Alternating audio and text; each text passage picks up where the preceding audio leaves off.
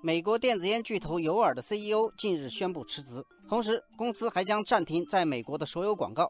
由于其产品引发大量健康问题，这家公司正遭到调查，核心产品也面临销售禁令。眼下，电子烟在中国被视为风口行业，因此这个消息引起很多网友的关注。网友晨光说，美国疾控中心最新数字显示，全美多个州已累计报告与电子烟相关的肺损伤病例八百零五例，其中死亡病例十三例，这给尤尔公司带来了最直接的冲击。网友山水清音说，美国监管机构还认为，这家公司针对未成年人使用了欺骗性营销，推动了青少年吸食电子烟的流行。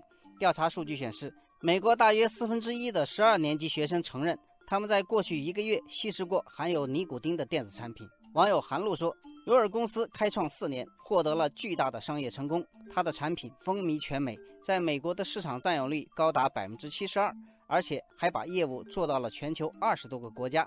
但是现在看来，它是要凉啊！”网友焦糖汽水说：“要凉的可能不只是这家公司，整个电子烟行业都会有麻烦。沃尔玛已经宣布停止在其所有门店销售电子烟。”巴西、泰国、印度多国也宣布将全面禁止销售所有的电子烟产品。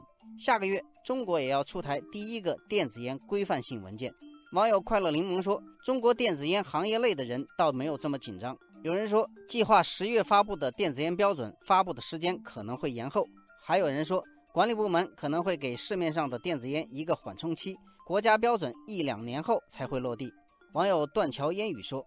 据报道，电子烟标准在烟油方面有比较严格的控制，预计会禁止使用声称有益健康、增加能量或减少危害等有特殊功能的物质。对尼古丁的浓度也会做明确规定。网友美玲说：“这个确实很有必要。现在有的品牌会在烟油里面添加有毒副作用的槟榔碱，甚至添加壮阳药等成分。标准对于规范国内电子烟行业十分有利。”目前，国内多家电子烟企业仍然频频融资和发布新品，显然他们希望在更严厉的监管出台之前，尽可能的多抢占市场份额。部分资本也仍然看好电子烟的市场前景，对未来政策口径不会过于严厉抱有期待。网友秋日初晴说：“电子烟的毛利高达百分之七十，市场广阔，利润超高，当然会有很多人动心。”但是各个国家将以多大的力度监管电子烟，成为这个行业最大的不确定因素。目前来看，政策风险显然正在放大。